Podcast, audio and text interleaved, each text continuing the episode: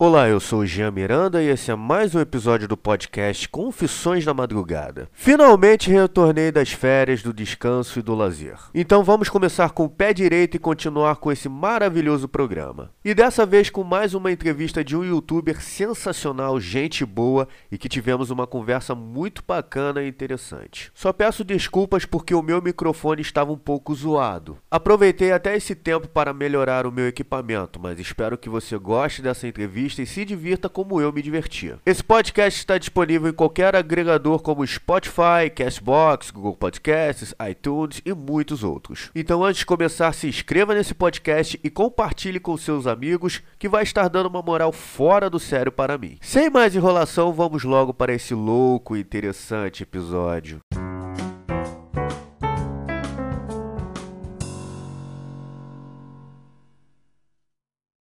Senhoras e senhores, pela terceira vez eu recebendo mais um convidado aqui no nosso podcast Confissões da Madrugada. Ele é um especialista em corridas, um cara super gente boa e também um cara apaixonado por games. Vocês que o assistem no YouTube conhecem ele como Flagamer. Eu o conheço como Lucas Rocha. Lucão, Bem-vindo ao Opa. podcast. Tudo bom, meu parceiro? Opa, vamos contar muitos segredos aí nessas confissões da madrugada aí nesse programa de hoje, hein? Já começamos pé direito. Agora, Lucão, me responde uma coisa. Não se ofenda com a pergunta, pelo amor de Deus, mas de onde surgiu esse nome Flagamer? É uma junção de Flamengo com gamer? Explique isso aí, cara. É, onde você teve essa é... ideia louca de criar esse nome? Vai. É, eu acho que, igual a maioria das ideias que eu tenho no meu canal, quando eu vou lá no banheiro e me tranco, pego um bloco de ah. notas e escrevo. acho que é por aí. Mas, falando sério, primeiramente, é, acho que, acho que não sei há quanto tempo você me acompanha, nem sempre meu canal foi voltado para o nicho de automobilismo e simuladores. Sim, né? sim. Eu, eu conheci o, o seu canal do... no, no Compartilha Tube, né? Quem é YouTube é menor, usa o Compartilha Tube para se ajudar. E dali eu já curtiu é, a já, qualidade. É, já faz muitos anos, né? Meu canal começou em, em 2011. E meu intuito Olha. inicial era. É, 2011. E meu intuito inicial era mostrar os jogos que eu tinha do PS3 para meus amigos da PSN, muitos estrangeiros. Em 2011, nem muita gente no Brasil tinha PS3 ainda. Certo. Tanto é que meus primeiros vídeos tinham legendas em inglês em, legendas queimadas na tela, né? Porque o YouTube não tinha esse closed caption que tem hoje, né? É. Isso Mas é. Flá vem de Flá 1012, né? Que era o meu usuário, meu usuário no PS3. E Flá vem de Flamengo mesmo, embora eu cago e ando pra futebol. Flá, Flá das 12? Como assim, cara? É, porque eu, para criar o nome de usuário naquela época, em 2008, quando eu tive ah. o PS3, ah. É, não, não, permitia botar meu nome, por algum motivo obscuro aí da Sony. É, e aí, tem, uma, tem umas políticas muito malucas. É, pra ser invadido em 2011, mas tudo bem. Ah. Aí o que acontece? É. aí o que acontece? Aí eu tive que inventar um nome, né? Ah. Aí eu vou pegar os três primeiros nomes Flamengo, underline, ah. e os números aleatórios lá, 10, 12. E aí foi, passou. Ah. ah. Acho que não é a história mais interessante de usuário, mas é, é, é o que aconteceu, né? Inclusive, não sei, se, não sei se quanto tempo você tem o PS3, mas naquela época tinha um serviço chamado PlayStation Home, que é tipo um The Sims, né? Eu lembro, é um eu tive um PS3. Eu, eu, comprei um PS3 foi no final de 2013, se eu não me engano, e joguei um pouquinho esse PS Home divertidinho, mas quando eu. Não, mas, mas tava... você, pegou, você já pegou o final, já na época flopada. Já. Mas em 2000, 2000, 2009 era um monte de americano porto-riquenho, tava no curso de inglês, inclusive. Era. Ah. Tava no curso de inglês e tava me arriscando ali com o meu Basic English lá no, na, naquela não, época, me arriscando a falar com os americanos, senão, senão você não aprende. É, não, você não aprende idioma, você tem que se expor. É porque é aquilo, é. eu acho que pra tu aprender o idioma, você tem que se forçar a querer saber o significado dele. Eu mesmo aprendi inglês jogando videogame, na maior parte assim dos caras. É. Sem, sem ser, claro que eu estudo, eu estudei inglês da quinta até o terceiro ano, pô. Da quinta série até o terceiro ano. Então, Conhecimento você já tinha, você já tinha uma base. É. Mas, mas é tipo, é igual a língua portuguesa. A gente passa Sim. muito tempo se expondo, ouvindo, ouvindo, ouvindo, ouvindo, e só depois lá no primário ginásio você vê as gramáticas, dá aquela polida para que uhum. você seja considerado fluente. Mas voltando ao PlayStation Home, é, alguns americanos me perguntavam se era da Flórida, por causa de Né? é. Flá? Era de Miami. É. Peraí, F-L-O. É, é, é, é, porque Flórida é FL. Ah, ah, tá. Aí eles pensavam isso, né? Que eu era, um, era, era de Miami. Aí não, fala, não, não, não, it's a Brazilian soccer team called Flamengo. Ah. Assim. Ah, Fiz muito também... amigo nessa PS Home. Fiz muito amigo nessa PS Home, alguns inclusive tenho contatos até hoje. Ah, olha aí, ó. Tá vendo? Gamers unindo pessoas aí, ó. Tá vendo? É... Vocês ficam dizendo aí que videogame deixa a gente recluso? Que nada, rapaz. Bota um videogame, uma televisão, dois caras conversando pra tu ver se eles não ficam amigos na mesma hora. É. Eu não sei se você chegou a acontecer também contigo, assim. Isso aconteceu muito comigo quando eu jogava o Xbox 360, né? Eu joguei GTA 4 no modo online, depois que eu descobri que dava para jogar na internet assim no videogame, eu ficava horas jogando GTA 4. Aconteceu com você também, dos caras perguntarem pra você que é brasileiro, como eu também, como são as garotas daqui do Brasil, as praias. Aconteceu contigo também? Ah, não tenho muitas lembranças disso, não, mas provavelmente sim, que eu não lembro mais muito bem das conversas que eu tive 10 anos atrás, né? É complicado. Aí já, já entra a falsa memória, né? Porque era muito frequente comigo, cara. Eu jogava é. GTA, o cara chegava. Hey, man, how is the chicks from Brazil? Caraca, que isso, cara? mas me fala uma coisa, Flagame. Eu vi assim, eu conheci o seu canal graças ao Compartilha Tube. O que que te fez? O que, que, que, que, é esse Compartilha Tube? Acho que você falou isso do podcast, nunca ouvi falar disso. Compartilha Tube, na verdade, é um, é um, é um programa que você compartilha seus vídeos no YouTube. Isso te dá até uma ajudinha, entendeu? Pra quem tá começando, isso ajuda. Tem até o Ajuda Tube também. Tinha vários sites que faziam isso, mas foram acabando, foram acabando. É, hoje em dia sub for sub não funciona, você não cria um público fiel assim. Verdade, isso ter inscrito fantasma é meio que prejudicial mesmo. Mas assim, cara, antes eu via que você fazia gameplays de vários jogos. Né? Vários. O que, que te motivou a sair de jogar vários jogos para só se especializar em jogos de corrida? Concorrência. Simplesmente por isso. Quando você fala. É, é um, um dos motivos, né? Ah. É, primeiro, alguns jogos eu já não tinha tanto prazer de fazer vídeo, isso me caiu a ficha quando eu fiz um jogo de um vídeo de Team Fortress. Sim. É, é, a pedido de um amigo meu, né? Certo. E, aí eu, eu, eu primeiro ali, a primeira lição ali que eu já não, você não consegue agradar todo mundo. Verdade. O segundo, uhum. é, eu já estava no meu canal há uns seis anos e eu tinha apenas 1.500 inscritos. Olha. Chegando em 2016, né? Uhum. Demorei muito para chegar nos meus primeiros mil inscritos. Uhum. Tinha vídeos até muito bons, é, é vídeos de Yooka-Laylee, do Mickey, que tinha, é, são jogos até interessantes. Uhum. Tomb Raider também eu já fiz, mas mal batia 100 visualizações. Ou seja, eu precisava encontrar algum nicho que eu pudesse me especializar para que a concorrência diminua. Porque quando tu fala de todo mundo, você uhum. está concorrendo, por exemplo, quanto aquele David Jones, por exemplo. O Zangado, né? O Zangado. Porque eu sempre fiz análises, né? É. E as impressões, né? Porque nem sempre dá para zerar esses jogos de outros gêneros, zerar tudo que são 20, 30 horas de jogatina. Eu acho Esse que fazer também... análise hoje em dia é mais fácil do que você fazer vídeo com meme. Porque você simplesmente joga, diz o que você achou não, e lança o vídeo, assim. Não, mas para você fazer uma boa análise, você tem que jogar muitas horas do jogo. Não dá para fazer análise jogando uma hora de jogo, não.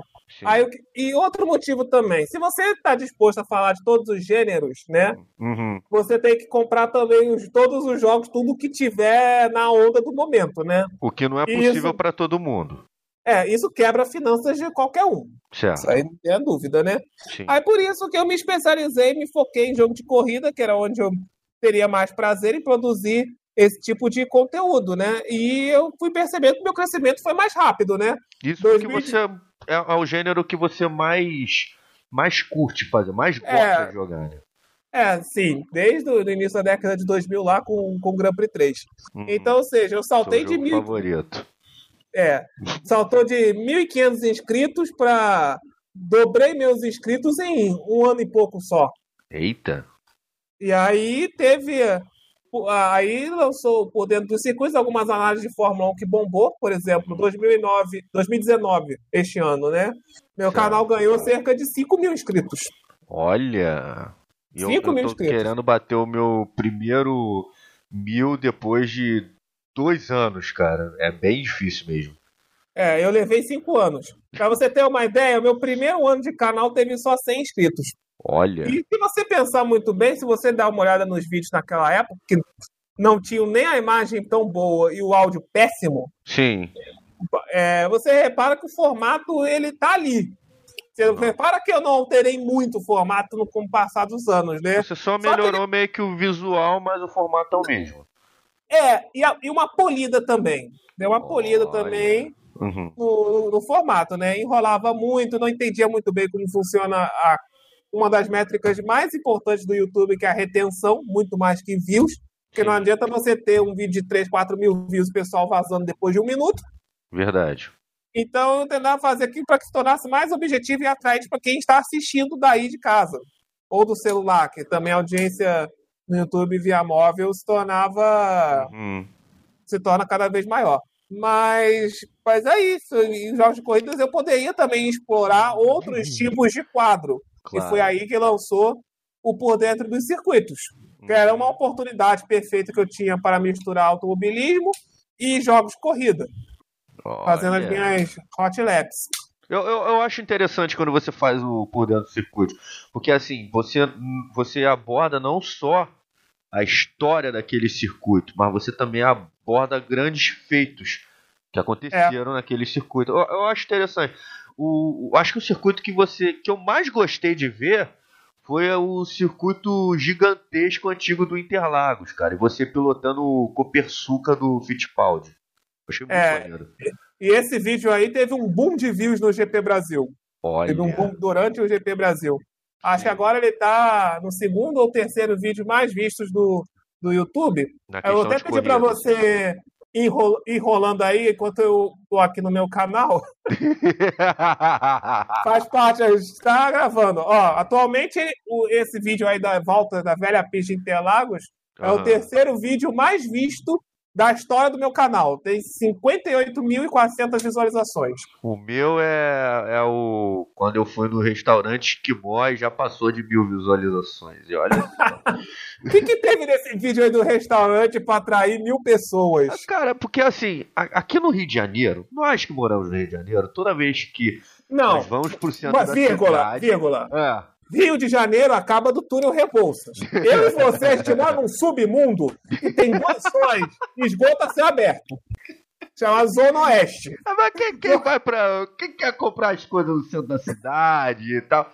Cara, é. o centro pra comprar as paradas é lá no Uruguaiana. Tu sabe disso. Lá no. Lá. Quem, para vocês que estão nos ouvindo, a Uruguaiana é um pedaço do, da central do Brasil aqui do Rio de Janeiro. É tipo a nossa 25 de março para quem está ouvindo de fora. Já resumiu tudo. Então, lá você pode comprar de tudo. No, no centro da cidade tem de tudo. Então, assim, eu fui lá, se eu não me engano, é, ajudar um amigo no, no, no, processo trabalhístico dele lá do tribunal, seria testemunha, e a gente tava procurando um lugar para almoçar. E eu falei para ele, mano, vamos comer lá no esquimó que tu vai gostar. Ele, pô, esquimó? coisa é essa? Cara, vambora, lá tu vai entrar magro e vai sair grávido de lá. e aí, meu irmão, a gente aproveitei, vou gravar o vídeo aquele. Vambora. E a gente gravou, cara. Foi muito maneiro que até os os, os, os garçons ali do, do esquimó, os atendentes ali do esquimó, eles pediram autógrafo e tudo. Ele falou, pô, me passa o nome aí do teu canal. Eu passei, cara. Foi muito maneiro. Aí é aquilo, eu faço vídeo de, de games e o que ganha notoriedade é vídeo eu falando sobre comida. Então, Tu vê como é você que é? Você poderia fa ah. fazer gameplay de Overcooked, então, aqueles joguinhos lá pra você. Ah, Overcooked fazer... é demais, cara. Esse é, jogo é muito Managing de restaurante. Eu gosto também muito desse tipo de jogos de gerenciamento, né? Ah, Tanto... então você não é só um cara que curte só jogo de corrida igual esses atletas de esporte, né? É, é, eu meio tô meio por fora de esportes. Eu pouco jogo online por falta de tempo, porque você tem que dedicar um tempo para achar uma sala, Ui. encher a sala, e às vezes só tem uma hora para jogar. É verdade. Aí acabou, aí acabou teu tempo, aí fica difícil. Eu, aí eu, eu, jogo, eu passei essa dificuldade quando, quando. Eu comecei a ter essa dificuldade quando eu comprei o Project Cars 2 de PS4 na minha opinião, até agora, o melhor jogo de corrida que tem do PS4. E eu querendo entrar num circuito, eu tinha que ficar esperando o treino, esperando fase classificatória, para depois entrar na corrida e às vezes no meio da corrida você é quicado. Então, é, é, eu entendo o que você está falando, porque quem gosta de jogar online como eu gosto, passa por isso mesmo. Hoje em dia não é, não é tão frequente assim, né? Esse, esse problema, né? É, sim. E você tá falando do vídeo que você tá gravando um restaurante no centro da cidade, uhum. tudo depende do carisma da, da pessoa que tá falando com você, né? O convidado, né? E isso é o risco que eu tenho quando gravo Flamengo entrevista. Você, que... você, já pegou assim um entrevistado que o cara é um, um porre de pessoa ou todos foram gente boa assim? Acho que todos pelo menos gravaram com boa vontade. Pra ter ideia, eu já entrevistei até pirralho de 12 anos. Porra! Fazia canal de Minecraft e. Não, Minecraft é legal, cara. Minecraft é legal. Eu não tenho saco com esse tipo de jogo, não. Joguei uma vez aí. Uh. Tem muito saco, muito saco não. Mas. Uh. Já, já entrevistei gente de, de 12 anos, né? Naquela fase antiga lá do do Flamengo entrevista, né? Uhum. E, enfim, todas as pessoas que tiveram lá, gravaram, já entrevistei até um vlogueiro americano. Olha! é. Patrão, Theo, Theo. É um vlogueiro lá dos Estados Unidos que eu tinha contato. Ah. É, o vídeo todo foi todo em inglês. E. Claro. E tudo depende muito do carisma da pessoa. Eu, por exemplo, não esperava que o, o, o Flamengo entrevista do Charlinho Leclerc, aliás, lá do Twitter. Eu não sei se você já ouviu falar da, da comunidade Depre de Fórmula 1. Já. Lá no Twitter, que cresceu muito nesses últimos anos, por isso que até a Fórmula 1 tem voltado a estar ficando popular, né? Sim. É, não esperava que teria tanto, tanto acesso, né? Uhum. Então, ao passo que outros, já infelizmente, eu, eu, eu, até cito a última entrevista, né? Com o DMB Racing, Sim. O Daniel, um cara muito simpático, empresário, tem uma personalidade Olha. bastante interessante. Cara já adulto, já seus 30, 40 anos, mas não teve nem 200 visualizações, né? Isso aí é broxante de vez em quando, né? Você... Às, é... às, vezes desanima porque, assim, você quer fazer um vídeo de com uma qualidade imensa e tal, e o teu vídeo perde pro, pra banheira de Nutella. Como assim? É, e tem outra coisa, meu tempo é limitado. Eu perdi seis horas de edição ali. Você perde seis horas de edição num vídeo do canal, então é, é, complicado. É assim mesmo, cara. É, pra, pra, quem, pra quem gosta de editar, fazer vídeo assim, como hobby, é, pra nós é prazeroso virar à noite editando o vídeo, botando os Aco Acontece que eu trabalho como editor. Olha, então. Eu trabalho atualmente como editor.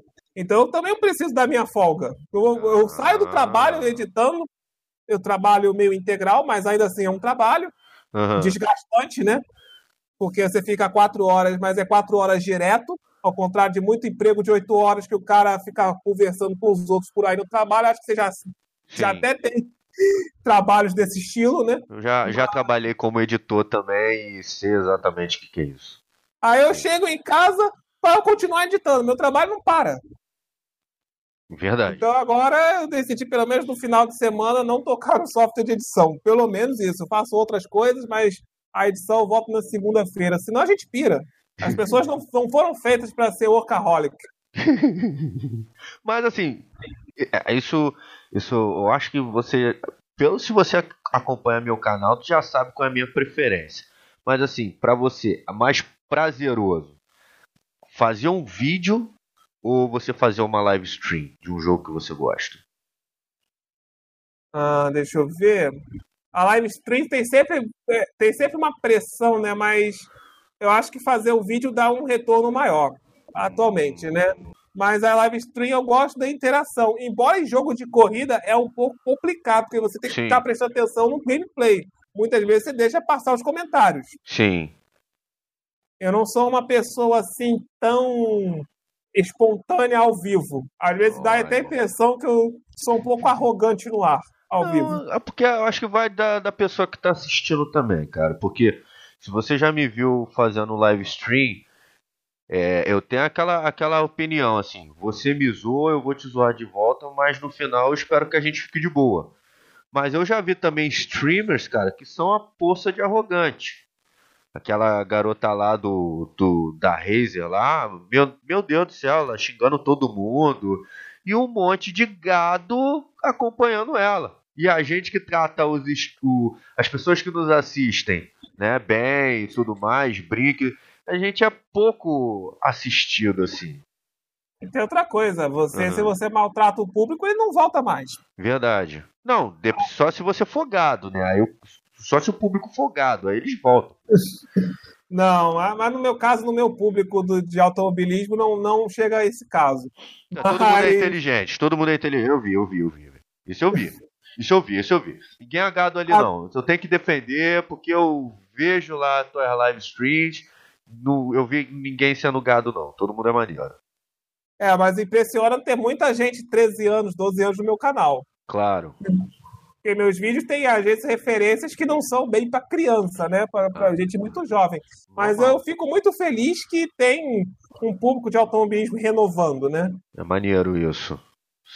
Você acha assim que com esse, com esse lance do YouTube, não sei se você sente a mesma coisa, mas mesmo você sendo um canal menor, você acha que é do tipo de pessoa que você tem que ser o primeiro a dar o exemplo pelo fato de você ser um youtuber? Assim, mais ou menos? Ah, não entendi onde você quer chegar, mas. Tipo, é... as pessoas te olham assim como uma referência assim de comportamento, como ser humano. Olha, eu acho que ainda por eu não ter um público tão grande, ter um público nichado, eu acho Sim. que fica muito difícil eu responder essa pergunta. Mas eu tento ser verdadeiro nos meus vídeos, né? Isso que é legal, cara. Você, graças a essa questão do YouTube, você já chegou a ser convidado assim para algum evento, é, fazer cobertura de alguma corrida, algo assim do tipo? Ainda não. Eu acho que ainda precisaria ser um pouco maior para chegar a isso, tipo velocidade alta. Nem pra, assim pra... um evento assim, tipo, ó, vai juntar uma galera para jogar videogame, vai ter uma festa aqui, vem.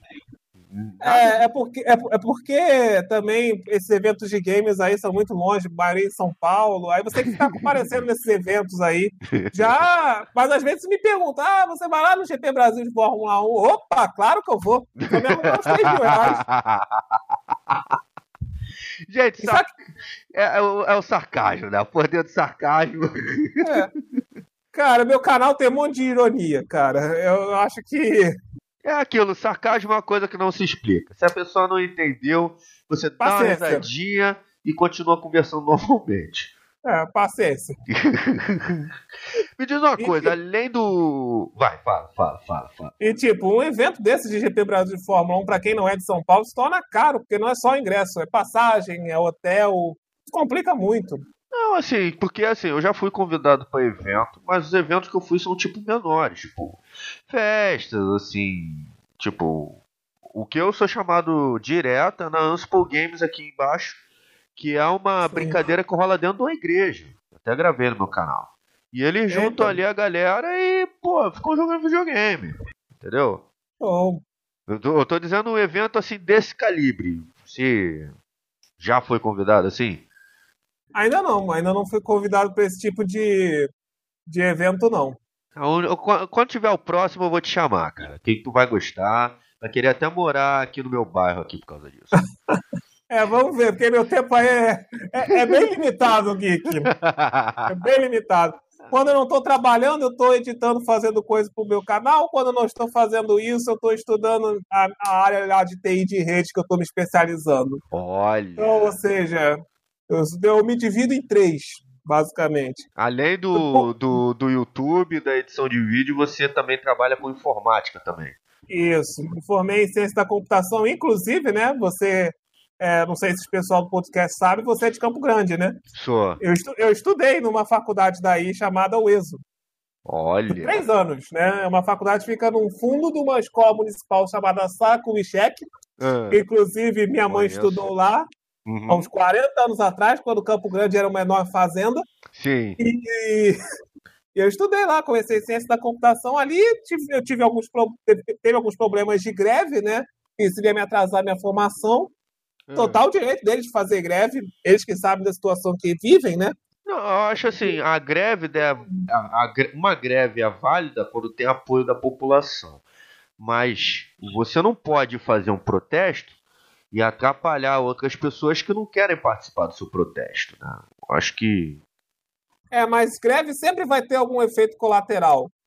Mas, mas para isso, aí eu me migrei para uma faculdade privada na zona norte da cidade e foi lá que eu terminei o curso. Você é de Padre Miguel, né? Isso. Ai, viu? Você revelou o meu, eu revelei o teu, irmão. É. Exato.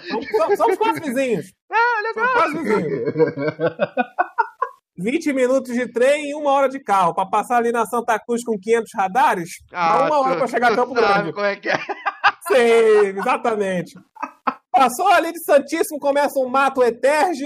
Não, Tô chegando. Santíssimo, Santíssimo é aquele bairro tranquilão, aquele bairro para você andar pelo local e tal. Não é igual aqui Campo Grande, que você quer comprar um carro, tu vem aqui e compra carro. É.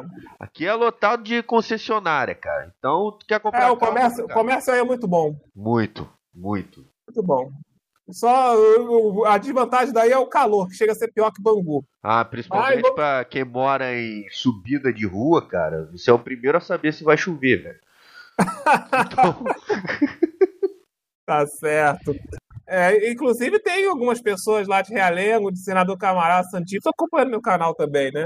É legal ver esse pessoal aí da proximidade aí. É muito raro o youtuber da, da Zona Oeste. Tem aquele Matemática Rio que veio daqui de Realengo e olha onde ele está hoje, né? Milhões ah, de inscritos. Não, mas o Matemática Rio é sensacional, cara. Eu me divirto vendo os curtas aí do, do Facebook dele. Acho muito maneiro. É. Ah, ó, Lucão, se, não sei se eu te chamo de Lucão, te chamo de Flagame. Cara, eu tô até confuso. ah, é aquilo, cara. Às vezes você perde o nome. Eu, meu nome é Jean. É porque... O cara chama, me chama de Geek. Geek, chega aí, Geek. Vem embora, bora. Então, é normal isso. É. Meus amigos pessoais chamam de Lucas, da internet chamam de Flagamer. Tá tudo, tá tudo de boa. tá tudo de boa. Então. Só agora com os 8 mil inscritos, para tu ter ideia, é, eu trabalho como editor de vídeo de uma produtora, né? Hum. E que inclusive apoia meu canal. E lá tem, tem um programa de automobilismo, né? Chamado Espaço Olha. Motor.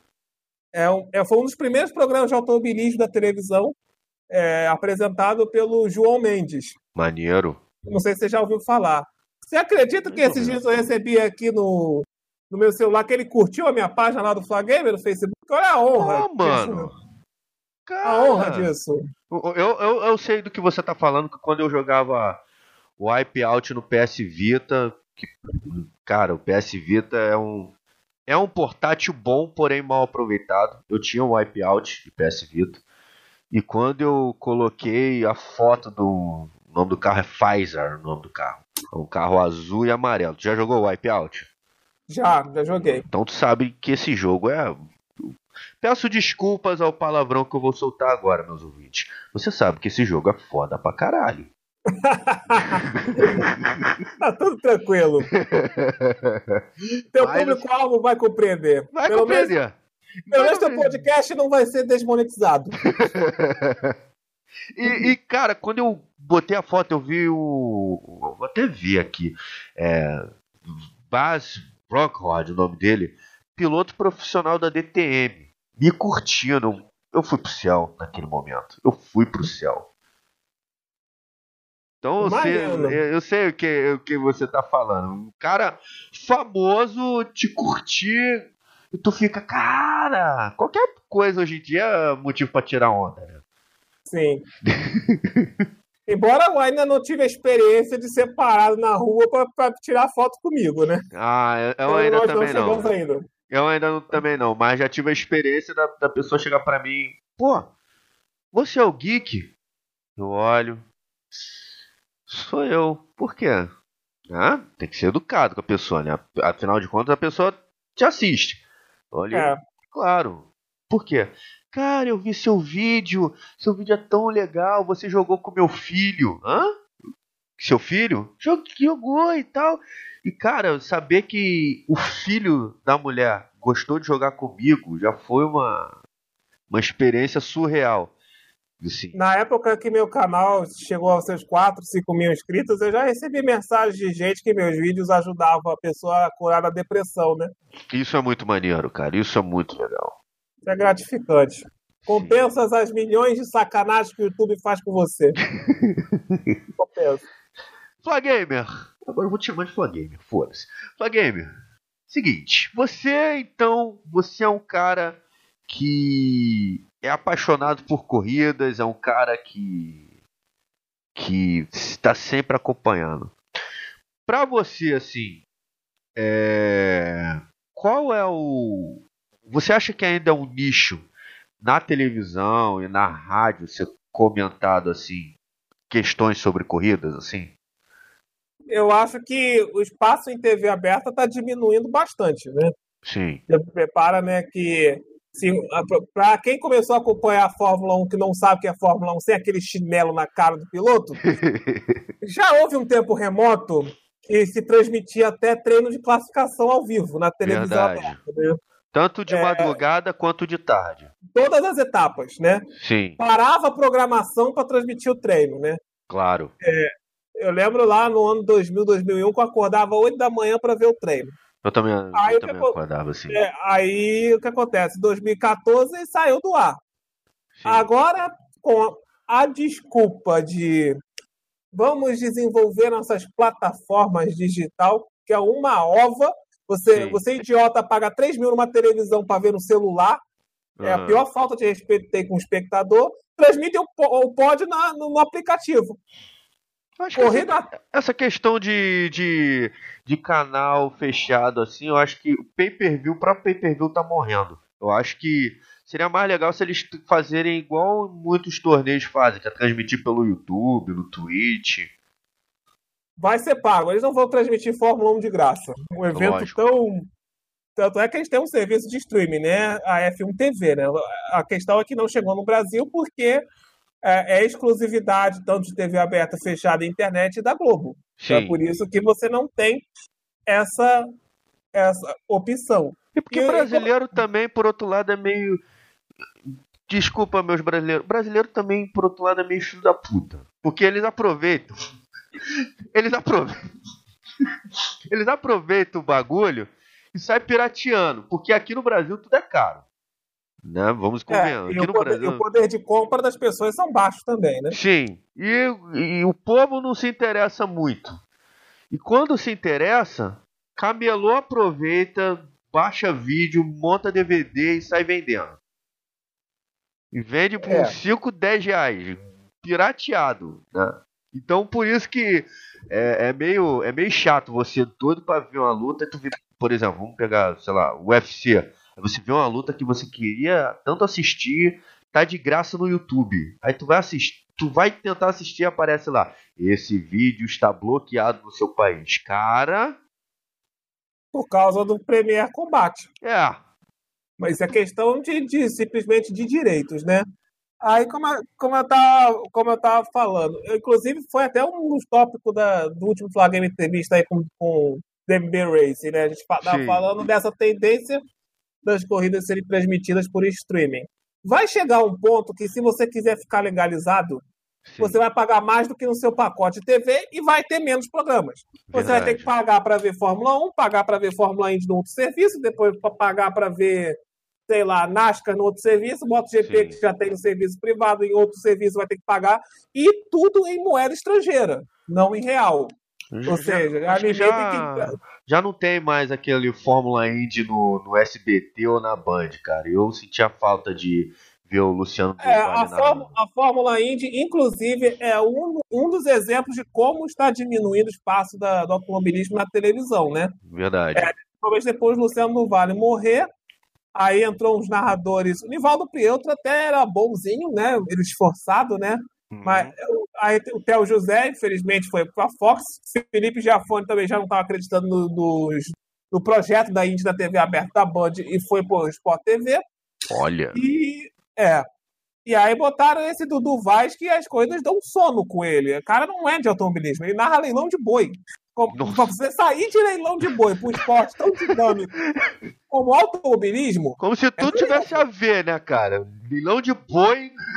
Leilão de boi. Você acha... olha, olha o Instagram ah. dele. Olha o Instagram do Eduardo Vaz. Você vai ver coisa de leilão de boi ali. É completamente diferente. É a mesma coisa você botar um narrador de golfe para narrar corrida. A mesma coisa você São colocar o coisas... Datena para narrar jogo de vôlei. Não tem, não é, tem, mas o Datena ele já, ele já cria um drama até meio que sensacionalista, que até pode ajudar na transmissão esportiva, que Sim. o objetivo é você prender a pessoa para dar televisão por duas horas, né? É, nesse caso... O problema é que tem narrador que, que está na cara que não gosta daquilo. Sim. Tá fazer é aquilo ali por pura obrigação. E a questão da Índia ainda é muito mais é, sensível, porque você lembra que tentaram fazer uma corrida em Brasília, né? Aquele fiasco todo que eu até perdi dinheiro com aquilo, né? Brasília, Indy 300. Vi. Foi cancelado. A Band, é. para não pagar uma multa milionária para indicar, ela teve que foi obrigada a passar a categoria e que o contrato encerra agora no final de 2019. Encerrou no final dessa temporada até agora não se sabe se ela vai passar no que vem. Verdade. Eu não, eu não tenho notícias que vão continuar a passar, nem que seja lá no Band Esportes, porque uma coisa, porque por causa de uma coisa, esse ano a Dazon adquiriu os direitos da Índia. Olha, qual, qual o nome? Dazon. Dazon. É o, Net, da, é o Netflix dos esportes, né? O, você quer dizer da DAZN? Isso. Se fala Dazon. Ah, tá. Cara, eu, eu, eu tive três meses de beta daquilo ali. Na primeira corrida que eu pus, uh. tava na décima volta, o narrador comentarista parecia que tava narrando treino. Hum. Tava explicando a diferença da Indy da Fórmula 1 com a corrida rolando. Não, Isso tu eu... faz no pré. Não, não faz não, no meio da corrida. Aquilo, eu, eu acho legal quando os narradores, os comentaristas, Sim. eles começam a conversar entre si. Eu acho bacana. Mas Sim. tem hora para fazer isso. Tem hora. Antes da corrida. Ou quando a corrida tá muito fraca. Não no meio. E naquele momento tava a bandeira amarela, safety car, atenção, ali tinha que ser a corrida. Sim. Ali. Ali, pô, e ainda é pior ainda. A transmissão começava depois do Band Esportes, começava quase na volta de apresentação. Aquilo parecia TV aberta. Não, mas, eu, ah, mas pelo é menos é melhor do que melhor do que muita narração de esporte que eu vejo por aí, cara. Porque o cara parece até que é o The Flash narrando. Olha lá, ele vai fazer não sei o quê. Cara, eu não consigo entender o que o cara tá falando. Eu prefiro Mas mil pre... dessa, dessa forma do cara conversando entre si do que não, não entender o que o cara tá falando. É, mas é contanto que a pessoa passe emoção nos momentos chaves da corrida. Sim. Não falar, essa é a Fórmula Indy. Hã? tá. Você, é isso que eu tô vendo por uma hora e meia. Você narrando naquela gameplay lá do, do, da Fórmula Indy é mil vezes melhor que muito cara tem por aí, cara. Na boa. Embora, embora eu, eu cometa um outro extremo, um outro extremismo, porque chega no final da narração minha garganta não aguenta. Normal. Normal. Porque eu não sou narrador profissional. Então eu preciso dosar o ritmo, né? Há momentos de você ter dinâmica e há momentos que você pode diminuir a, a a dinâmica. Você narrar um treino, narrar uma corrida é completamente diferente. Verdade. Eu, eu já narrei torneio de, de esporte na, na loja que eu trabalhava como editor. Né? A gente fazia transmissão direto. E, cara, uma coisa eu posso falar. É tu tem que ter atenção 24 horas por dia, praticamente, né? É, e corrida Todos você tem que prestar atenção tanto na tela quanto no live timing. O pessoal hum. até vai, vai achar estranho. Pô, o, Jean, porque. É um assim, olho 24 no peixe horas, Como assim 24 horas por dia se o evento só dura, sei lá, 2 horas, 3 horas? Eu digo 24 horas por dia, porque você tem que estar atento a tudo. A tudo. Todos os detalhes. Tem que saber até o linguajar dos caras. Então a gente fazia muito evento de Crossfire e de League of Legends. Eu tive que narrar os dois. Então eu tive que criar uma, uma forma para entreter o pessoal. Então eu misturava narração esportiva com humor. Do nada eu puxava uma imitação, do nada eu puxava uma piada ali, os comentários, e aí ia fazendo aquela coisa bacana. É, a única coisa que eu vejo assim meio contra o esporte é que ela depende de infraestrutura de rede, depende de internet, né? É. é imagina uma pessoa que está liderando a corrida e de repente a internet cai. Ah, malandro. Complicado, né? Eu não quero nem ter isso na minha cabeça, que isso aconteceu esses dias quando eu tava jogando. Ah, é pior do que abandonar a falta de combustível. é pior. Pelo, mas, mas aí é que tá, pô. Combustível tem ali e tal. É um componente hora... do automobilismo, né? É. Agora, internet é imprevisível. Exato. Você acha assim que os jogos de corrida é, atualmente ela, eles podem chegar ao mesmo nível de um torneio de esportes tipo Free Fire, CS, LoL, assim? Eu acho que em suas devidas proporções já chegou, né? Você vai ver esse torneio aí do Gran Turismo Esporte, né? Que alguns, alguns anos atrás, com o apoio da Nissan, trouxe pilotos que migraram do virtual para o real. Maneiro. Já levanta bastante dinheiro, tanto o GT Sports quanto o Fórmula 1 2019, né? Com grandes eventos, com a final em Abu Dhabi. Maneiro. Mas é aquilo, né? O nicho de automobilismo ele não é tão vasto né, quanto o nicho de FIFA, o nicho de LoL, o nicho, nicho de é, Fortnite. São Verdade. jogos mais populares, né? Até porque, assim, por exemplo, vamos pegar a FIFA. FIFA é uma parada. O futebol já é uma parada que é. Já não é mais esporte, é religião obrigatória em todos os países. Todo mundo gosta de futebol. Agora, nem todo mundo tem a mesma paciência de assistir futebol para assistir. Não, perdão. Nem todo mundo tem a mesma paciência que tem de assistir o futebol para poder assistir uma, uma, uma corrida. Então, eu acho que é, ainda é tem. um esporte esse... complexo. É um esporte complexo, né? É, que depende de um conjunto piloto-máquina, né? É, porque até porque o, a maioria dos, dos jogadores assim, de torneio de corrida, eles não usam mais controle, eles só usam volante. Então. É. E o pessoal diz que não tem diferença. Claro que tem diferença. Claro que tem diferença. Claro, o bom, o, bom, o, bom, o bom jogador de joystick ele é bom no volante. E um péssimo jogador de volante também não consegue se dar bem em joystick. Verdade. Agora, o que eu queria provar naquele vídeo lá do Flamengo Responde, que eu fiz a comparação que deu até polêmica, Sim. é que dependendo do jogo, a diferença é maior ou menor. O, é, Fórmula, 1, o Fórmula 1 2019 ele foi feito para atingir todos os públicos, né? Sim. Desde, é um sim arcade. Uhum. Então, a diferença de joystick e volante não é gritante como, por exemplo, é no assento Corsa. Quanto mais simulador o, o jogo é, mais difícil é conduzir com controle. Eu até posso porque, garantir isso. Até porque, assim, o, o, Fórmula 1 não é igual ao Need for Speed. Então, acho que isso já desmifica tudo. Acho que a maioria tenta. Se jogos como, com... Need for, jogos como Need for Speed ou Mario Kart é até melhor com controle. Verdade. Não, não faz muito sentido usar o volante nesse tipo de jogo. E até porque o, o, o, jogo de automobilismo ele exige mais técnica.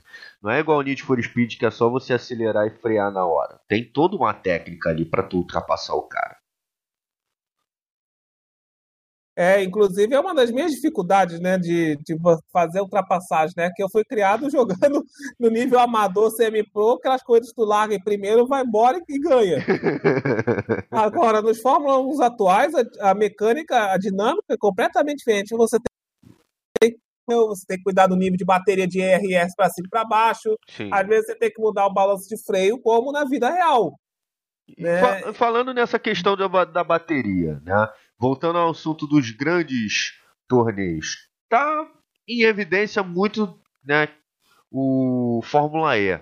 Tu acha que o Fórmula E ele consegue, tá conseguindo chegar até uma frente assim com a Fórmula 1? ah, acha que ainda está longe. Ela está crescendo bastante, a, a Fórmula E, né? Está recebendo vários pilotos de Fórmula 1, as montadoras também bastante interessadas em desenvolver carros elétricos, né? Sim. Mas ainda há um preconceito muito grande em relação à comunidade de automobilismo para com a Fórmula E por causa do barulho do motor, porque é Verdade. uma das sensações, né, da experiência de você assistir uma corrida em loco é o barulho. Verdade. E, na Fórmula E você não tem um barulho. Não existe aquele... ronco do motor. Né? É, toda hora. Fica, é, tem aquilo ali. Então, isso demora. A pessoa que é apaixonada por automobilismo por causa do barulho, da NASCAR, por exemplo, cresceu vendo os opalões V8, de V12 lá na década de 90, Sim. ela vai olhar a Fórmula E com K, de K torta. Ao passo que as pessoas que olham para a Fórmula E pela competitividade da categoria, Sim. que ali, ali você não tem muito como prever quem vai ser o campeão. Verdade, ainda. eu acho que a competitividade é mais equilibrada do que na Fórmula 1. Exato. Você é uma categoria, inclusive, recente. É o que é o, o principal chamariz da categoria. Os circuitos ainda são meio meia-boca, circuitos de rua. Alguns circuitos de rua não proporcionam ultrapassagens ali. Verdade. É, acho que precisa dar uma melhorada em relação a isso. Mas eu acredito sim, tem uma, tem uma grande chance de se conquistar o seu espaço, não para substituir a Fórmula 1, mas para ser uma grande categoria aí. Você acha assim que a Fórmula 1 tem essa desvantagem de assim, competitividade entre escuderias? Seria por causa da montagem do motor ou simplesmente por questões financeiras, assim, mais ou menos? É, questões financeiras, porque a Fórmula 1 é bastante caro. Você não tem um limite de, de gastos por, por equipe, né? Sim. É uma categoria que sempre teve equipes muito boas desde os anos 50 e equipes uhum. ruins anos 80, por exemplo, foi um festival de equipe de fundo de quintal que mal passava da, da pré-classificação. Primeiro ao décimo colocado, o primeiro último colocado no, no treino de classificação tomava 8, 10 segundos de vantagem. e o pessoal falava que anos, anos 80 que era uma maravilha. O primeiro dava a volta no quarto. A pessoa ela só que ela encara a Fórmula 1 como Copa do Mundo, na verdade, né? Verdade. Ela queria ver porque o Brasil estava em evidência, né, com o Senna e o Piquet, né? Por Sim. isso que chamava a atenção das pessoas. Hoje a Fórmula 1, do primeiro ao último, está 2, 3 segundos. Ou verdade. seja, em certo termo, aumentou a competitividade no, nos tempos atuais. O problema é que há ainda um gap muito grande entre Mercedes, Ferrari e Red Bull das demais equipes. Óbvio. E, e uma coisa que me que dá um ranço. Acho que até pior que o Halo, porque é, tá ali, é, a estética é horrível, mas não me incomoda se a corrida for boa. Tô cagando. Eu, eu, o que eu não Ninguém gosto é daquele negócio em cima ali, aquele chinelo em cima ali. Aquilo ali me incomoda. Então, tô falando. Então, pra quem a gente que acompanha há muito tempo vai incomodar, mas aquilo ali não é o principal problema. Por mim, pode ficar ali. Por mim, eu, eu substituiria por Aeroscreen, mas tudo bem. é um caminho, infelizmente, sem volta. O que me incomoda mesmo é um DRS, porque acabou aquela história de uma equipe média conseguir um quarto colocado, um quinto colocado, segurando na marra um carro de equipe maior, porque a pista é difícil de passar. O que, que seria Aquele... assim, mais ou menos o DRS? Explica aí. O DRS ele é um recurso que você abre a asa traseira, você está um segundo atrás do, do piloto, Sim. entra na zona de DRS, o piloto de trás pode abrir a asa, fica uns 20, 30 km por hora mais rápido. É tipo um turbo. fazer a ultrapassagem. Exatamente, é o tubo do Mario Kart. o problema é que o outro não tem como se defender. Verdade. Ah, aí é meio que desvantagem. Outro... Seria tipo o turbo do Top Gear, né?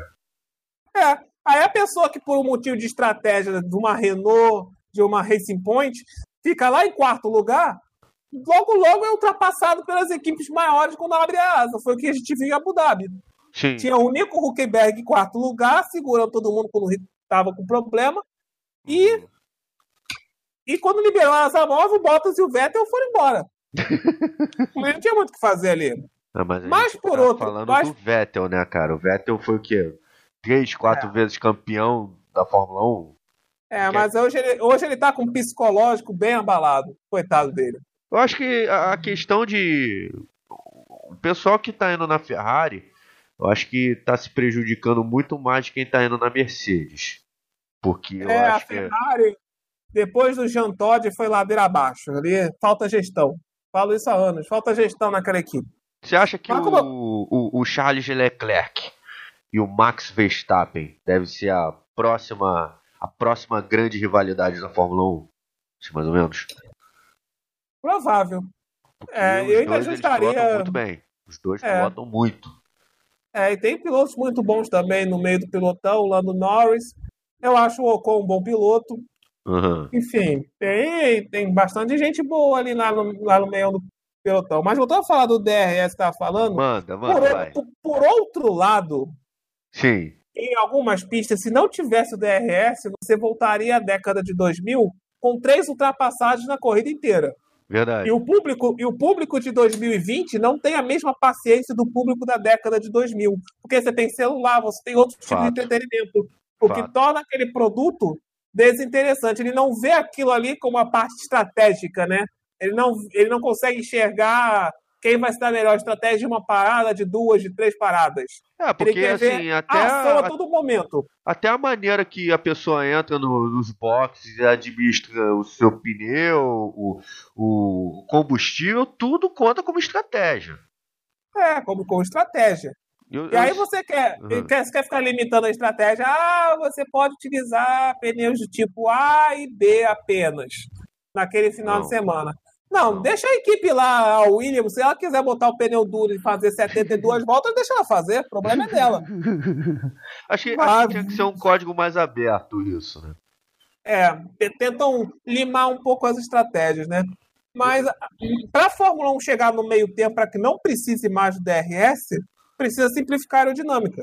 Para que a pessoa, o, piloto consiga ficar um segundo atrás do carro e fazer entrar no vácuo e fazer ultrapassagem. Senão não vai adiantar. Você fica nesse, nessa balança. Aí por isso que a Fórmula 1 vive. A Fórmula 1 vive um momento que ela não sabe bem o que ela quer. Anos Verdade. ela quer uma aerodinâmica mais simples, mas os fãs reclamam que os carros estão lentos. Aí eles fazem os carros rápido pra... Aí vocês fazem os carros rápido pra cacete, com uma aerodinâmica prejudicada. O carro fica dois segundos atrás e não consegue fazer nada. Aí fica nesse de põe casaco, tira casaco, põe casaco, tira casaco e nada muda. Para você, assim, atualmente, qual é o torneio que, em questão de disputa, é mais equilibrado, assim, sem ser eu acho, eu acho que a Fórmula E. A eu acho que é justamente. Eu... A NASCAR, a NASCAR é bastante competitivo. Eu não acompanho muito mais. O problema da NASCAR é o, é o regulamento meio artificial. Eu não gosto muito dessa história de corrida em três vezes sem juros em estágio. Não gosto dessa história de playoff, que pode que automaticamente os quatro que chegarem à final têm disputa ao título, aí a pessoa que ganhou o ano inteiro perde na última etapa, perdeu o campeonato. Porra, Acho é... isso artificial. A NASCAR é bastante competitiva por conta disso. O pessoal fala, o pessoal fala da Indy, mas também a Indy, ela tem também as suas equipes predominantes. Chave, né? Penske, Penske Ganassi. Quase todos os anos você pode contar que vai ter um Dixon ali disputando o título, Alexander Rossi.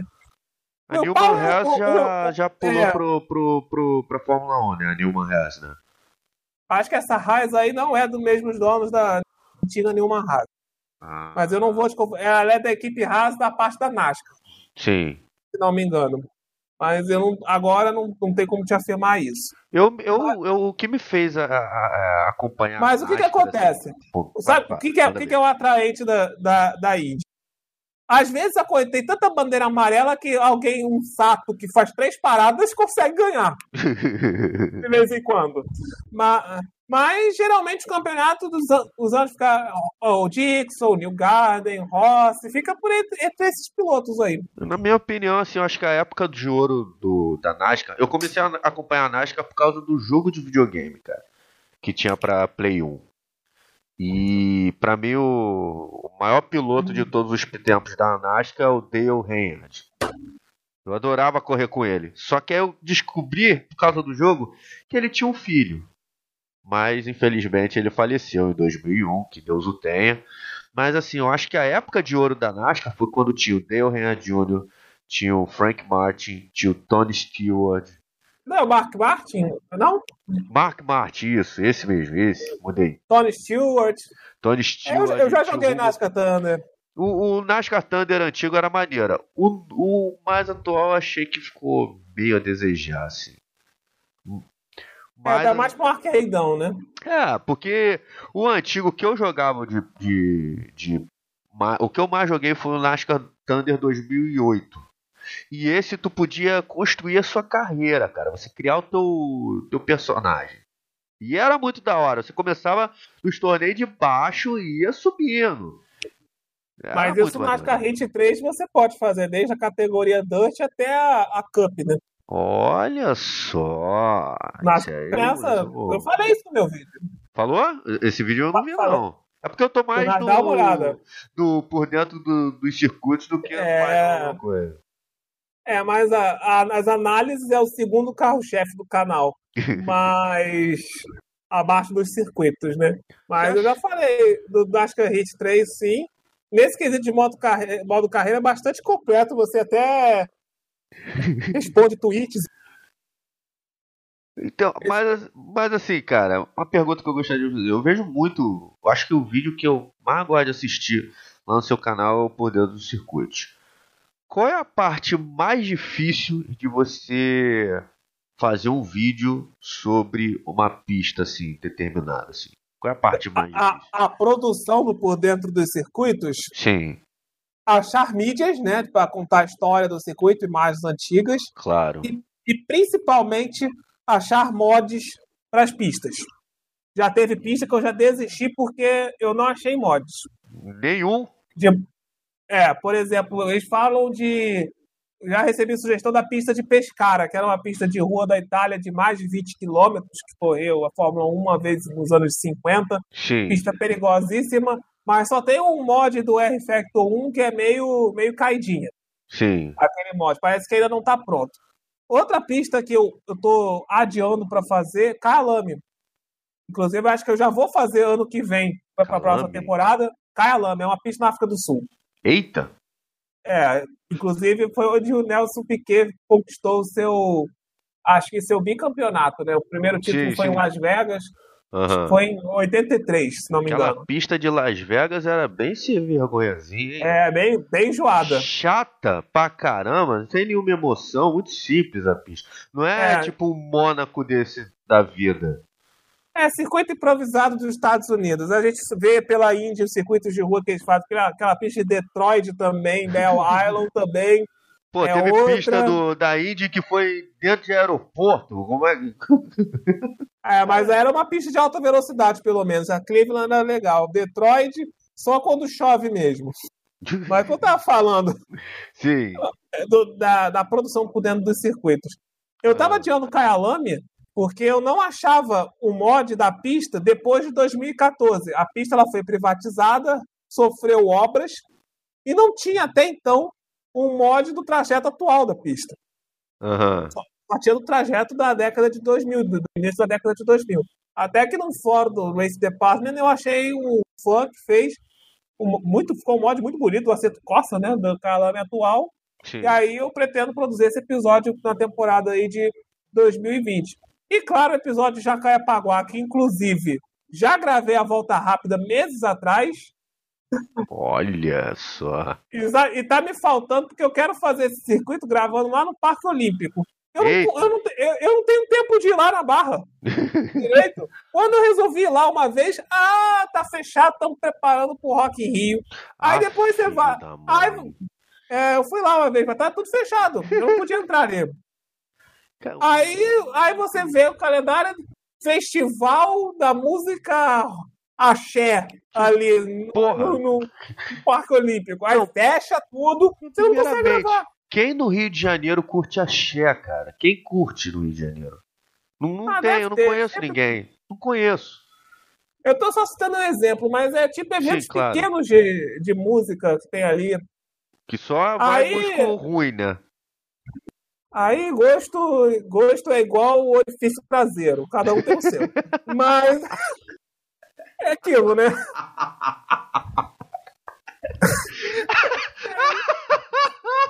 Eu tenho que usar palavras. Cara, fica à vontade. Que, sejam mais suaves, né? Mas. Fica à vontade. É, aí você o, vai gravar. Pode fazer podcast, é isso, cara. É. Fala o que você aí quiser. Aí você vai gravar. Chega ah, é a CCXP lá dos games. Pra... Aí fica difícil, né? Como é que você vai gravar com um monte de pirralho entrando e saindo na gravação? Não há vídeo que saia. Não, não, tem pirralho que é, que é legal. Tem criança que é. Inclu... Que é sim, sim. Mas fica. É. Parece, parece aquele quadro RJ que a que vai no escudo do mundo do Rio de Janeiro para ficar Sim. asfaltando rua. Aí enche uma porrada de pobre ali atrás, é. oferecer aquela maionese que tá no sol desde as 8 da manhã para repórter. Como se, é isso, como se isso fosse fazer alguma diferença, né, cara? Tudo bem, tudo bem. Aquela repórter lá tá feliz pra caramba fazendo aquela ah, reportagem. É. Às vezes resolve, mas ela tem que ir lá 17 vezes. Mas tudo bem. Mas fica com um monte de gente portunando é. atrás, fica complicado você fazer gravação. Eu já fiz o teste de câmera na frente da minha casa, já parou três pirralhos de sete anos me perguntando no mundo da minha casa se eu era youtuber.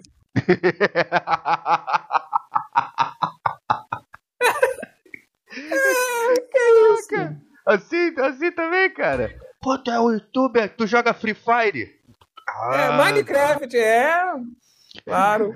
Não, Free Fire é legal, mas eu não, não sou especialista em Free Fire, tipo o El Gato, por exemplo. Eu jogo por jogar. É, eu já tive. E meu canal também não é para um público tão pequenininho de 7 anos de idade. Não vão entender aquilo ali. Verdade. É porque, assim, é... corrida é uma parada pra gente mais madura, né, cara? Não é? Embora meu gosto por corrida começou nessa idade, né? Muito por influência da minha mãe. Mas assim, uma, uma pergunta até que eu deixei para essa. Que a gente já tá chegando para a etapa final.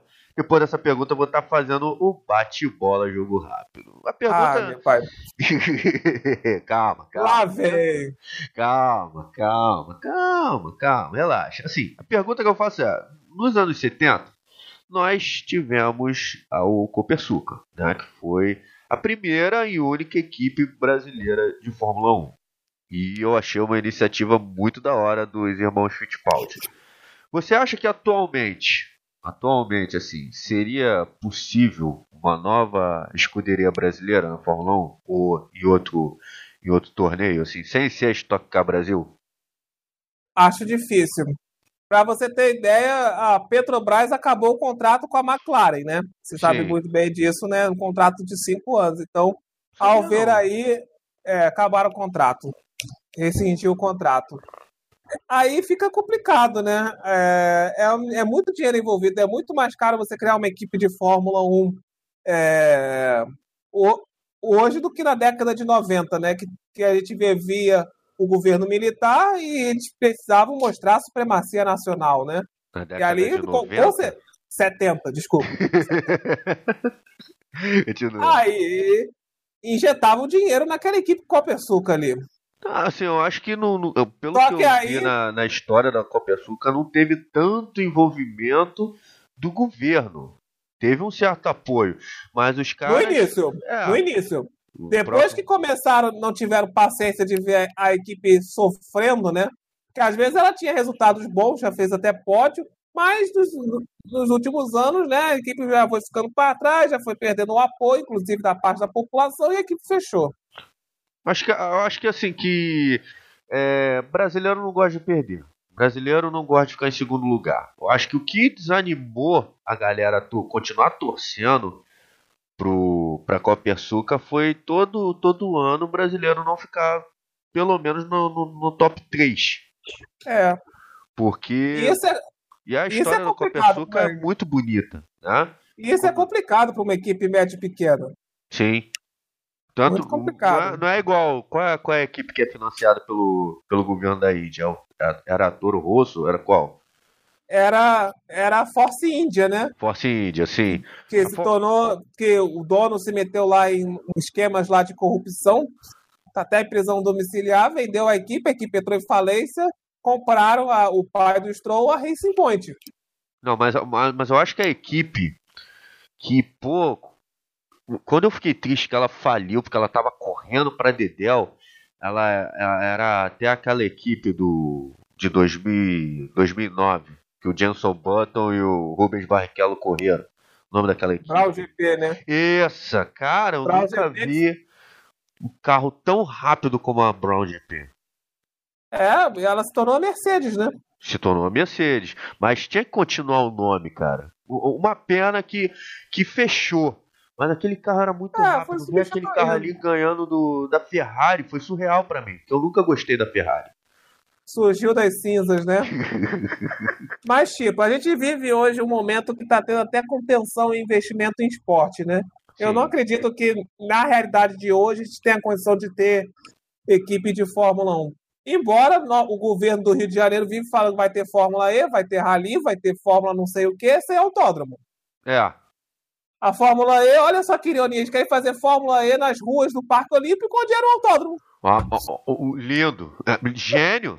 Genial. Gênio. Já tinha o autódromo do Jacaré. Imagina você fechar a Belardo Bueno numa sexta-feira à tarde para montar o circuito. Velozes de um morar. lado, furiosos do outro, velho. Então.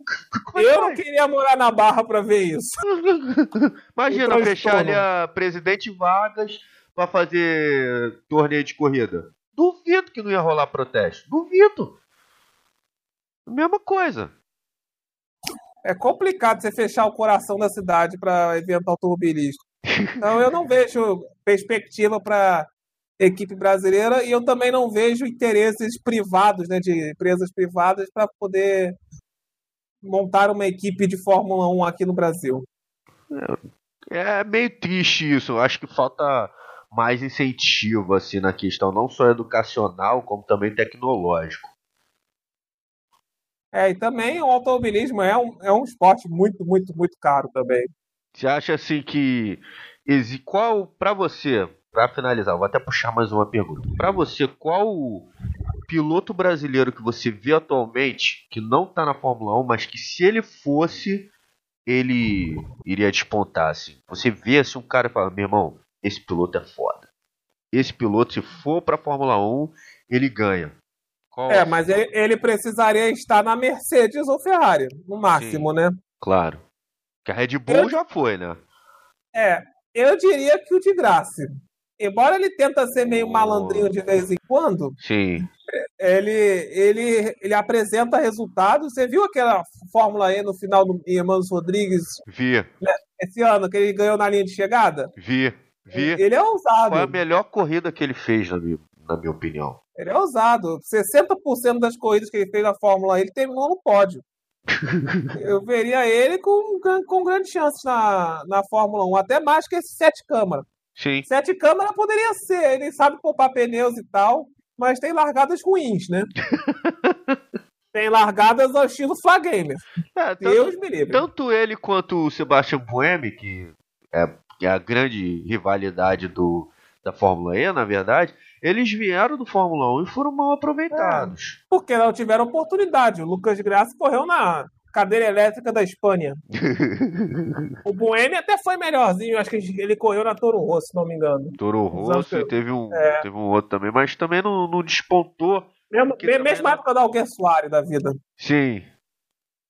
Mas assim, eu acho que falta ainda não só ele, como também o, o, o Felipe Massa, ele quase conseguiu ganhar a Fórmula 1. É, foi por um detalhe, cara.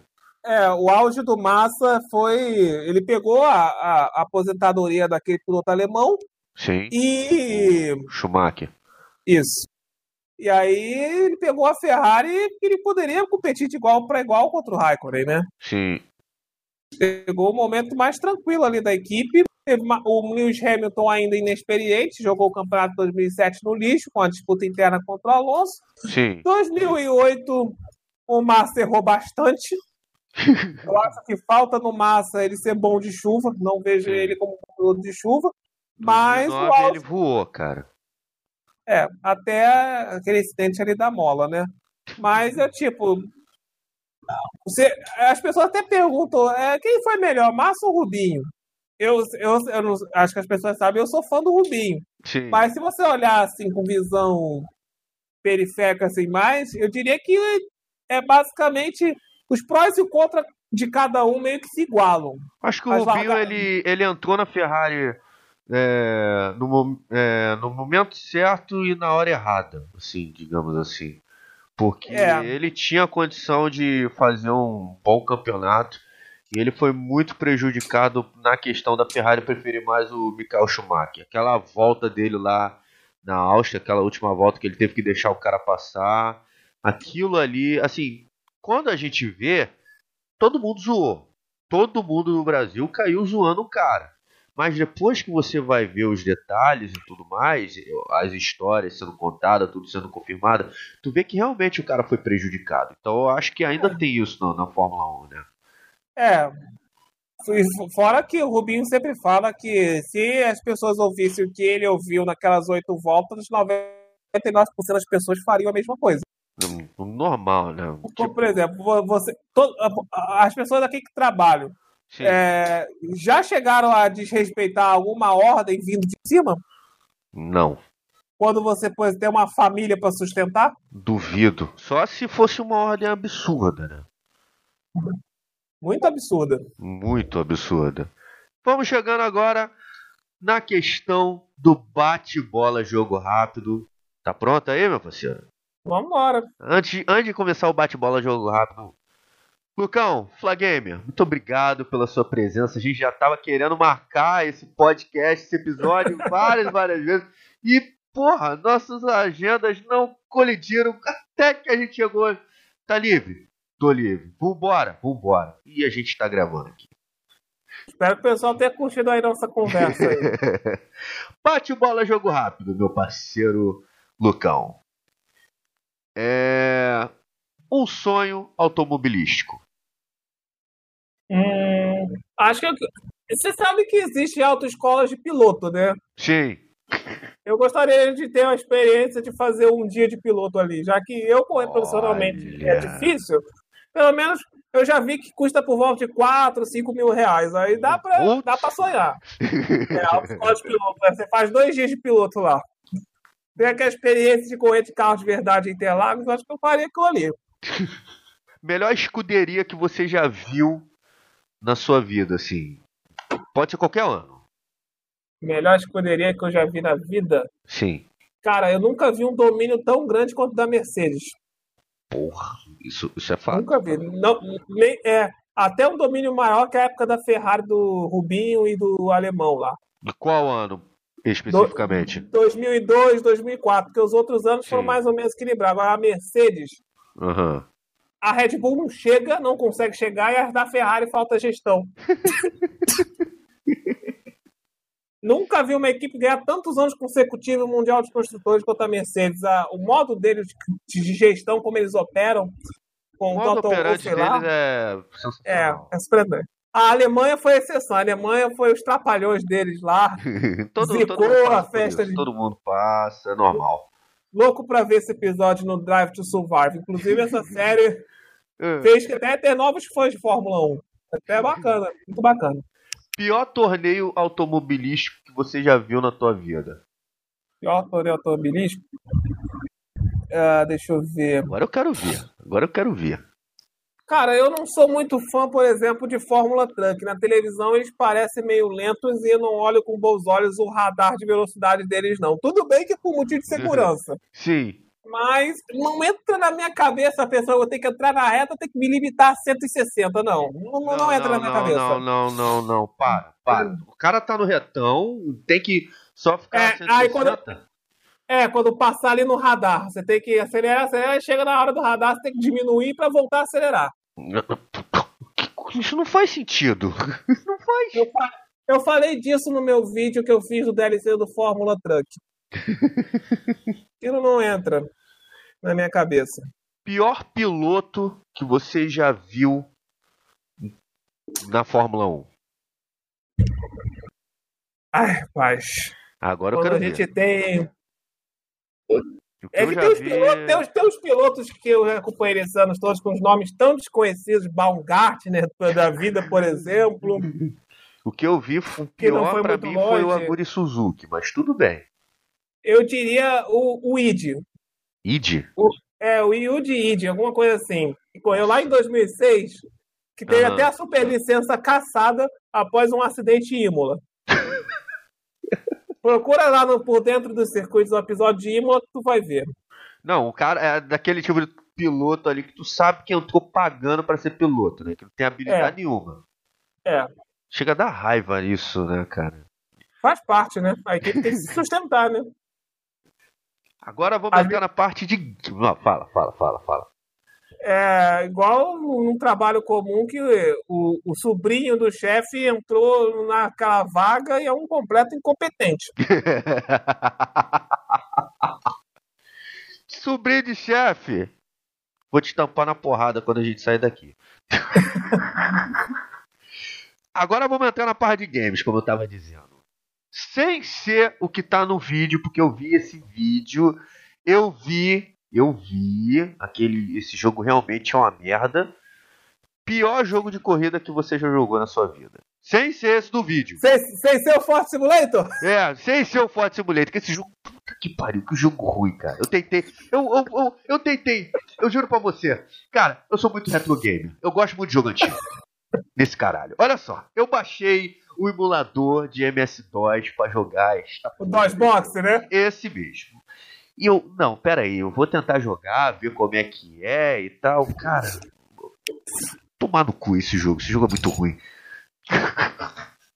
Dá, dá sono, né? Dá sono, dá sono, dá sono. Parece até um rally em câmera lenta, cara. Não, não dá, não dá. Cara, eu não. Eu, desculpa, eu não consigo pensar em algo tão ruim como aquilo. Não dá. Eu, eu consigo. Porque às ah. vezes tem jogo, tem jogo que a física é zoada, que, que, chega a ser, até ser engraçado, né? Tipo Mas aquele ali. É. Mas aquele ali no Forte Simulator não tem uma qualidade para falar dele. Uma. É, não tem uma. Não, não tem nada de bom pra falar dele. Não, não funciona nem como advertising game. Não funciona. É, não, não, funciona nem como plataforma de venda da Ford. Se eu tivesse que jogar aquilo para escolher um Ford, eu ia comprar um Chevy. um Dodge, que, qualquer tem coisa. Que, tem, que, tem que lembrar de um jogo aí de corrida horroroso que você pô, queria atacar o jogo pela janela. Vai. Ai, caraca. Deixa. Eu vou ter que usar aqui a cola, hein? Que Vai. com certeza devo ter alguma coisa instalada. Acho que o Power F1, aquele que eu falei que não, nem se compara ao Grand Prix 2. Ah, aquele ali, dirigibilidade horrível. Nossa senhora. Gráfico não, é aquele ruim, ali, som é ruim, tudo é ruim. O som péssimo. Aquele Power F1 ali foi um balde de água fria. e, aqui, e ousou dizer que chegaria perto ao Grand Prix 2, hein? Putz, grilo. o, o jogo de corrida mais estranho que você já jogou até agora. Mais estranho. Estranho? estranho. Eu acho que aquele Fórmula 1 Arcade lá do Play 1, que os pneus viram um, um trator. Sim. É, que é, aquele é meio esquisito. Eu, eu, diria o Destruction Derby, né? Porque é legal você pegar um carro e bater no outro cara, mas quando eu quero jogar jogo de corrida, eu não quero bater no outro cara, eu quero simplesmente ganhar a corrida. É, aquilo ali é, é, um tipo diferente de corrida. O Wreckfest é bem divertido. Um dia eu vou fazer live dele. Ah, mas, mas ele é muito repetitivo. Uhum. Ah, isso é. Isso é. Esse, esse jogo. Agora, assim, o jogo de corrida que você viu, que é bom, mas que era muito à frente do seu tempo. Muito à frente do, do tempo? Sim. Em que quesito? Não, em todos os quesitos. Você, por exemplo, é...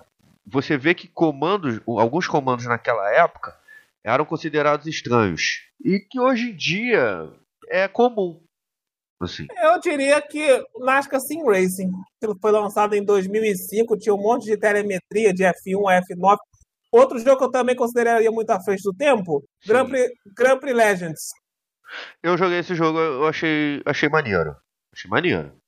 Isso é meio louco ele, ele mas é, achei maneiro. Ele, o nível de dificuldade dele é, de você conduzir os carros sem aerodinâmica, que não era comum naquela época, na década de 90. Ter uma opção de setup que valia a suspensão.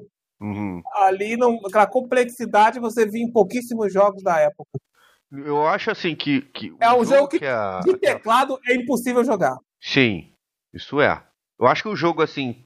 Não, eu não joguei na época de criança, porque infelizmente esse jogo só saiu no Japão, né? Acho que o jogo de corrida que foi muito à frente do, do tempo, pelo que eu vi até agora, foi aquele é, F1 Grand Prix 3, parte 3, aquele que é vindo de ah, cima.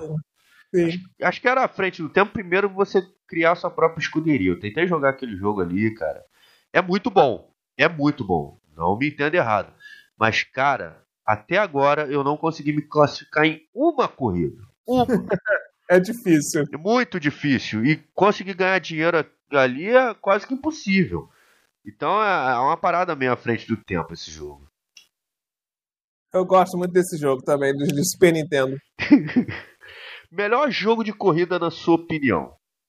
Isso é, eu acho que é uma pergunta muito óbvia. É, é óbvio porque quem já acompanhou meu canal já sabe, né? Que é, é a franquia da, de corrida da Microprose da, do ah, Geoff Cramonte. Eu, eu, isso é, isso é meu, primo, meu primo tinha o Grand Prix, acho que é o 3 ou o 2, se não me engano. E ele tinha na caixa esse jogo. Primeira vez que eu joguei, eu fiquei doido com esse jogo. E foi ali que começou tudo também, né? Não teria canal Fla Gamer se não fosse por ele. Provavelmente. Mas, mas, sem ser esse. Melhor jogo sem de Sem ser esse? Sem ser esse. Esse eu sei que tá no teu hall da fama, que é o primeirão. Hall da Agora, fama. quem seria o, o sumo sacerdote ali, o, o vice-presidente da companhia? Vice-presidente. Eu acho que em quesito simulação, né? Uhum. Eu acho que na, nada transmite mais simulação que o Assetto Corsa, né? Uhum. De termos de simulador com volante, né? Sim. O modo carreira ele pode ser pouco atraente e tal, mas ali com a experiência com o volante eu nunca tive em jogo perto daquilo ali. Olha, seria tipo um Euro Truck Simulator, só que na corrida e é. muito mais apurado, assim. Isso. Se tu erra o tempo da marcha, já aparece ali nas engrenagens, fica vermelho. Sei como é que é isso, é um porre.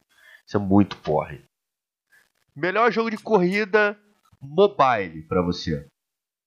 Cara, eu, eu não, não costumo jogar muito jogo mobile porque meu novo celular me sacaneou, não posso passar nada pro cartão Então eu tenho que usar um, um, software de emulação chamado BlueStacks para isso. Conheço. Mas eu gosto muito do Real Racing 3. Pô, toca aqui, velho.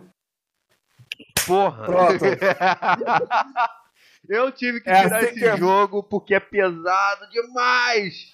Mas, cara, o melhor jogo de corrida mobile, na minha opinião. Melhor. Principalmente a jogabilidade que tu usa o celular como volante. Pô, cara, eu não, não sou fã de inclinar o celular, mas eu gosto de botar aquela tela de toque delezinho, que aparece o volantezinho, tu vai deslizando. E ele pode ser jogado com controle também, controle Bluetooth, o que é melhor ainda. Sim. Então, pô, aquele jogo ali é demais, cara. Principalmente agora que eles pegaram a licença da Fórmula 1, já era, eles já ganharam do asfalto. Já ganharam. Verdade, agora tem que ter mais pista. Abu Dhabi ninguém merece, né? Convenhamos. Para finalizar, o melhor jogo de corrida atualmente que você acha que seria perfeito como eSport? Hum... Pode citar dois? Os dois são igualmente bons, assim? É, porque, tipo, o Fórmula 1 2019 já é focado para uma categoria só. Então, e, o, e o GT Sport, né? Uhum. O GT Sport, ele foi um jogo voltado para esportes. Sim. E ele é multicategorias, né? Sim. Várias categorias de GT. Então pode falar, vai. muito grandes. Então são esses dois, GT Sport Fórmula 1 2019. Eu diria o Project Cars 2. Eu fiquei fã desse jogo, assim. Jogo muito bom jogo muito bom, porque eu jogava o Toca Race Driver antigo, pô, e quando eu descobri que é que, que faz parte da franquia, eu fiquei louco, porque eu adorava esse jogo, o Toca Race Driver. É, a Codemaster comprou a empresa lá de Project recentemente, né? Mas eles lá têm o Grid, né? Que fizeram um reboot. Eu tô querendo jogar esse Grid, é bom esse jogo?